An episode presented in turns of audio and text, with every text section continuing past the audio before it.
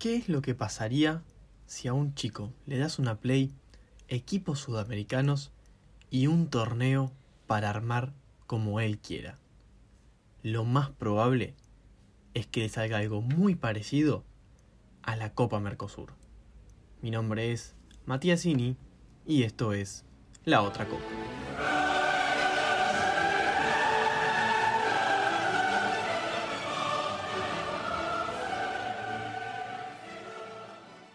Hasta 1997 se jugó la Supercopa Sudamericana, la Copa de los Campeones de la Libertadores. Pero aparentemente ganar una Libertadores no era motivo suficiente para ser equipo grande y la Comebol la reemplazó con dos copas diferentes, la Copa Mercosur y la Merconorte. La primera abarcaba a los cuatro países miembros del ente, Argentina, Brasil, Uruguay y Paraguay, y agregado estaba Chile. Su par, organizada por el Grupo Clarín que tuvo el aval de la Confederación para hacer un torneo oficial, tenía a los cinco países bolivarianos, Bolivia, Perú, Colombia, Ecuador y Venezuela. ¿Ya tiene un primer detalle de Altercopa? Claro que sí, duró cuatro años, nada más, desde 1998 hasta 2001. Este torneo podríamos decir que actuó como una especie de sucesor de la mencionada Supercopa, pero con menos premio al mérito, o más, depende cómo se lo quiera ver. Tuvo una gran particularidad y es que absolutamente todos sus participantes fueron invitados a dedo.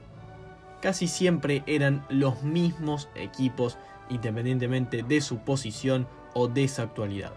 Eran llamados por grandeza, digamos. Por eso está ahí la dicotomía de es más mérito ser grande, tener historia o ganar una Libertadores, pero a su vez fueron todos invitados a dedo y la cantidad de cupos se daba dependiendo de este mérito o prestigio del país, digamos. En el sur, Brasil tenía 7 cupos, Argentina 6, Chile 3 y Uruguay y Paraguay 2. Lo que ya esto de mérito y prestigio del país se pone en duda porque yo tengo entendido que Uruguay hizo más mérito, tiene más grandeza en sus equipos, pero hay una realidad y es que solamente tiene dos grandes exponentes, Nacional y Peñarol, que fueron los invitados en todos los años. Así que podemos decir que era la copa de los grandes de cada país. Eso sí, hubo dos salvedades pequeñas, empezando por el famoso escándalo institucional que tuvo Racing en 1999, que lo dejó fuera de las copas del 2000 y 2001.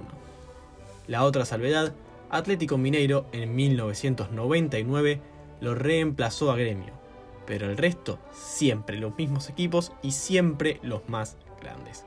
Como dije antes, parecía el sueño de cualquier chico jugando a la Play juntar a todos los mejores equipos históricos del continente, pero en una copa de verdad, real y organizada por Conmebol.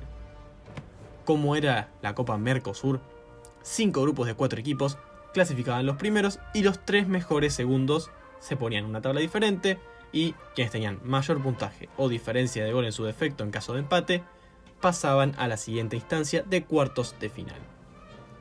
Esta copa tuvo un amplio poderío brasileño, ya que tuvo tres de los cuatro campeones y a la totalidad de los subcampeones.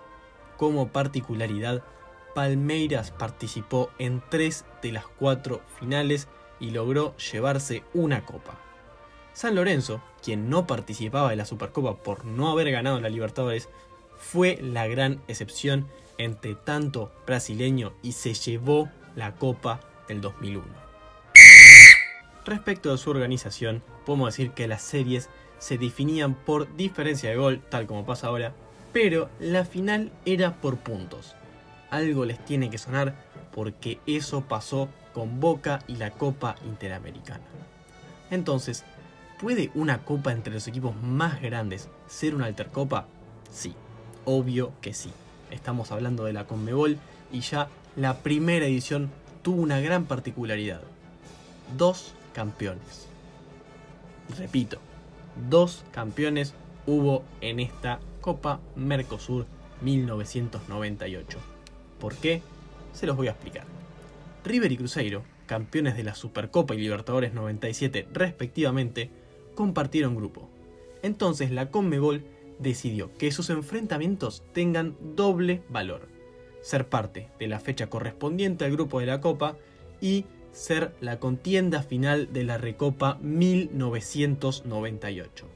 Cruzeiro ganó ambos partidos 3 a 0 y 2 a 0, lo que significa que obtuvo 6 puntos en la Mercosur y a su vez se llevó la recopa por un global de 5 a 0.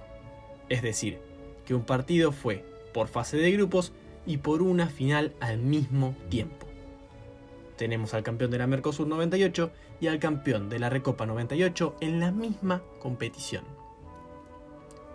No solo eso, sino que después la final tuvo su propia particularidad cuando el Palmeiras ganó 4 a 3 en el global, pero claro, todo se definía por puntos. Ganó un partido, perdió el otro y todo se fue a este tercer partido que donde se jugó, en campo neutral, no, en la cancha del Palmeiras. El Verdao termina ganando el partido y se termina llevando esta primera Copa Mercosur jugando dos veces la final en su cancha. La segunda copa también tuvo una gran particularidad, empezando por el penoso momento deportivo e institucional de Racing, donde pierde los seis partidos, casi todos por goleada, e hizo solamente dos goles. Ese partido encima lo perdió 4 a 2, es decir, que en los cinco encuentros restantes se fue goleado y sin convertir. Esa misma copa tuvo una gran serie que fue Palmeiras Cruzeiro. Salió 7 a 5.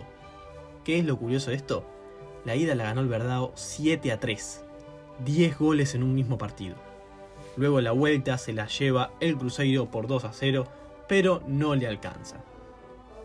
Palmeiras, gran partícipe y protagonista de esta copa, protagonizó una final épica ese año. La ida la ganó Flamengo 4 a 3, iba 2 a 2 el partido y a los 70, 73 y 75 hubo una ráfaga de goles que dejó todo 4 a 3. La vuelta claramente no se quedó atrás, ganaba Palmeiras 3 a 2, todo se iba al tercer partido y faltando 7 minutos, Le lo empata 3 a 3 y la serie final terminó 7 a 6, una de las que más goles tiene en la historia de la Conmebol. La Copa del 2000 tuvo también otra particularidad. Sí, todas tuvieron su tema. Para empezar, hablamos de los reemplazos. Racing, luego del penoso 1999 para la Academia, no juega ninguna de las dos copas subsiguientes. ¿Quién lo reemplaza? Central. ¿Por qué? No sé. Puede ser como mérito de haber salido campeón de una Copa Conmebol 5 años atrás. No tengo idea. Pero la jugó Central eso es lo importante, ¿no? Esta Copa del 2000 también dejó una final histórica y fue algo parecido a lo de la Academia, pero no Racing Club, sino algo parecido a lo de la Academia Rosario Central, que tuvo una vuelta épica. Pasco da Gama había ganado 2 a 1 en el global a Palmeiras, pero por cantidad de puntos otra vez se fueron al desempate. ¿Dónde? Otra vez en la cancha de Palmeiras. Y acá, el hecho histórico. El entretiempo terminó 3 a 0 a favor de Palmeiras. ¿Qué pasó en el segundo tiempo? Romario hace dos goles de penal y a los 86 Juninho Paulista levanta la historia, iba 3 a 0 para Palmeiras, 3 a 3 se puso el Vasco da Gama y en la última jugada, a los 93 minutos, pasó esto. Vai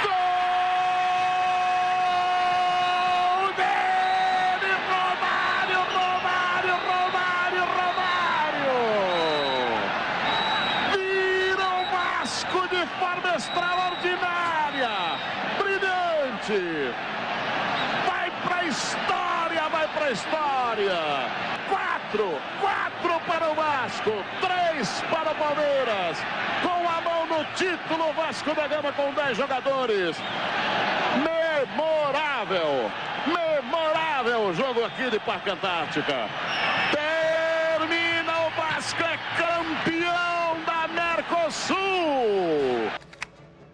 Y así fue como Vasco da Gama, perdiendo 3 a 0 al entretiempo, se lleva una copa histórica por 4 a 3 y luego se dio paso a la Copa del 2001, la última. En sus cortos 4 años, esta Copa Mercosur tuvo su cambio de formato. Las finales de las tres copas anteriores, si los equipos empataban en puntos, se iba a un tercer partido. En la Copa del 2001, en la cual Talleres reemplaza a Central, que había reemplazado a Racing, todo se fue a los penales. Pero tranquilos, acá no participó Talleres, quien participó fue San Lorenzo, que estaba absolutamente cegado por el hambre de gloria que le traía su primera final internacional, que tal vez no sabían que esta pobre Mercosur estaba llegando a su fin y tras un empate 0 a 0 en la ida, la vuelta, la localía la hicieron sentir y la previa ya había empezado a hacer una fiesta por lo que podía ser el primer título internacional de San Lorenzo en toda su historia.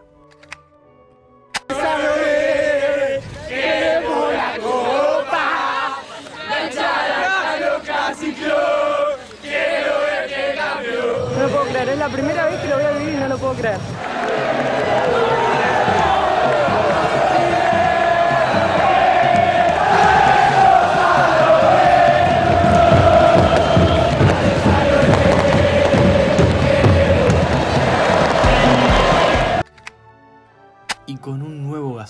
Que era realmente una caldera, Flamengo se pone en ventaja solamente en los primeros 10 minutos de partido y se fue así al entretiempo.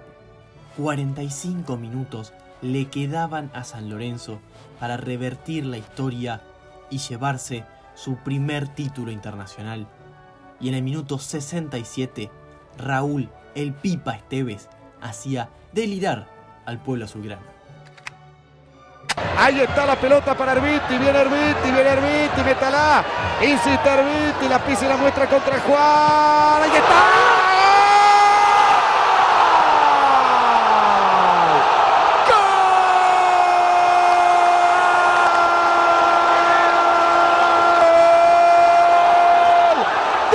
San, San, San, San Lorenzo Esteves lo hizo. Empata el partido a los 22 minutos del, del segundo tiempo. Tras jugada de vuelta el Herbiti, pudo empatar. San Lorenzo tenía tiempo. Igual a la final de la Mercosur. Empata el Narigón Esteves. San Lorenzo 1, Flamengo 1. Esteves lo hizo. y con un ambiente de fiesta, todo se fue a los penales y San Lorenzo quería llevarse a toda costa esta Mercosur, esta pequeña Mercosur de estos cortos cuatro años. Y encima, ¿qué pasó?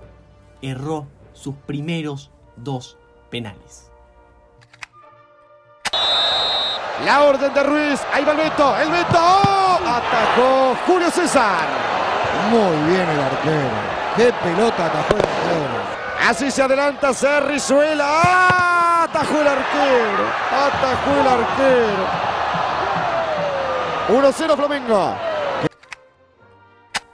Después de la desolación, de la tristeza que podría haber sido una derrota de local, Casio del Flamengo erra su cuarto penal y tras la conversión de Pusineri y de Saja, todo se fue al mata-mata, al sexto penal y empezó pateando Roma para Flamengo y el mismísimo Saja, quien había convertido el quinto penal, empezaba a ponerse el traje de héroe. Allí va Roma. Atajó Saja. Atajó Saja. El hombre de la noche en San Lorenzo y falta el de San Lorenzo todavía. Falta el de San Lorenzo todavía. Media copa de San Lorenzo Niembro. Sexto y tal vez último penal para San Lorenzo. Diego Capria era el encargado. No estaba entre los primeros cinco, pero tenía la gloria a sus pies. Tomó carrera, remató fuerte y no hubo más que delirio, porque San Lorenzo se consagró campeón de la Copa Mercosur 2001 Y es importante remarcarlo y decirlo una y otra vez, porque termina siendo el salto, el primer salto internacional de San Lorenzo, que se lleva esta copa y lo festejó de la mano de Diego Capria. Atención, se adelanta Capria.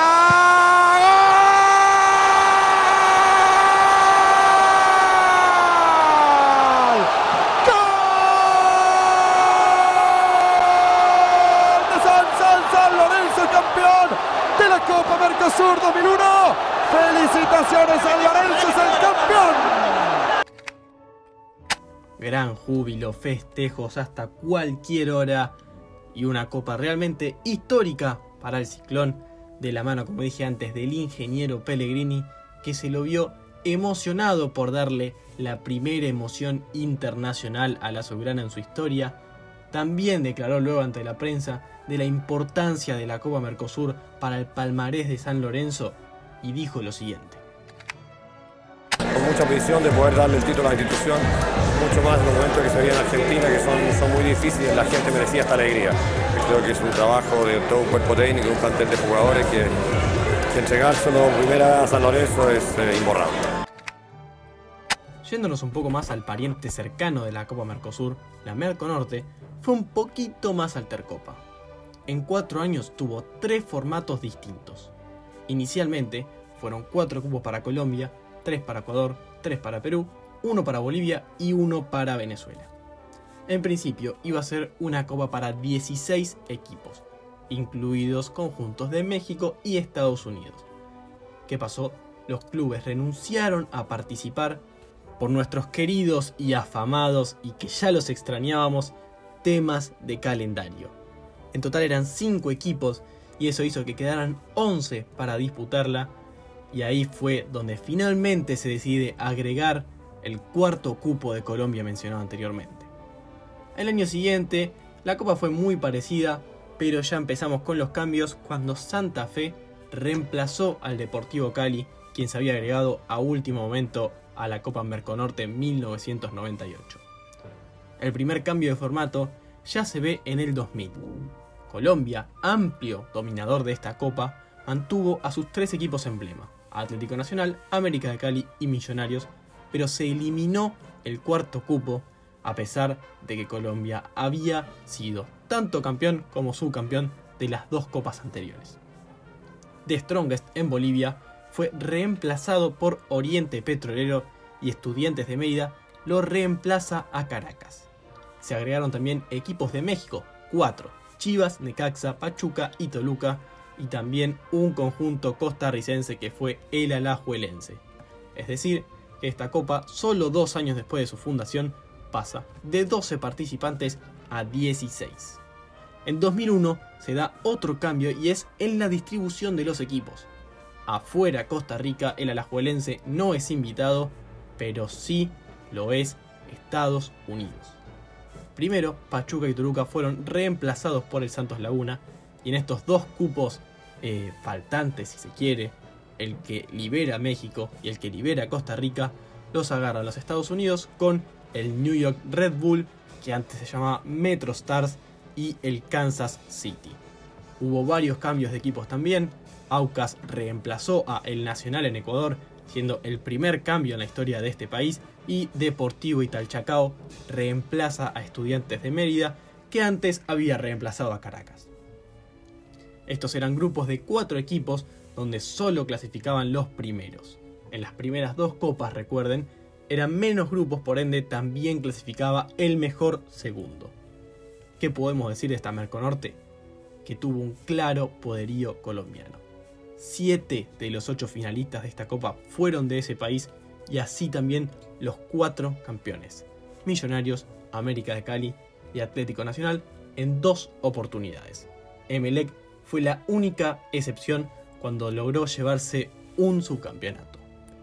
También hubo una amplia diferencia entre países, dado que Perú y Venezuela solo tuvieron un representante en semifinales en la historia, Bolivia a ninguno, y cuando entró México a la competición se hizo esos lugares en semifinales, pero jamás llegó a una contienda final. La edición 2001 tuvo la entrada de Estados Unidos con polémica. Acá se mezclaron el fútbol, la política y también el desastre.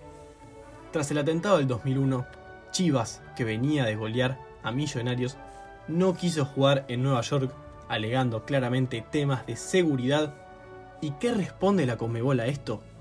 Expulsa a Chivas de la Copa por no presentarse a jugar ante el Metro Stars en Nueva York.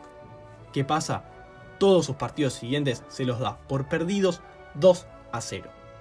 ¿Quién termina saliendo beneficiado? Millonarios, que termina ganando su grupo cuando había perdido contra Guadalajara y después se le da por ganado su segundo partido por 2 a 0.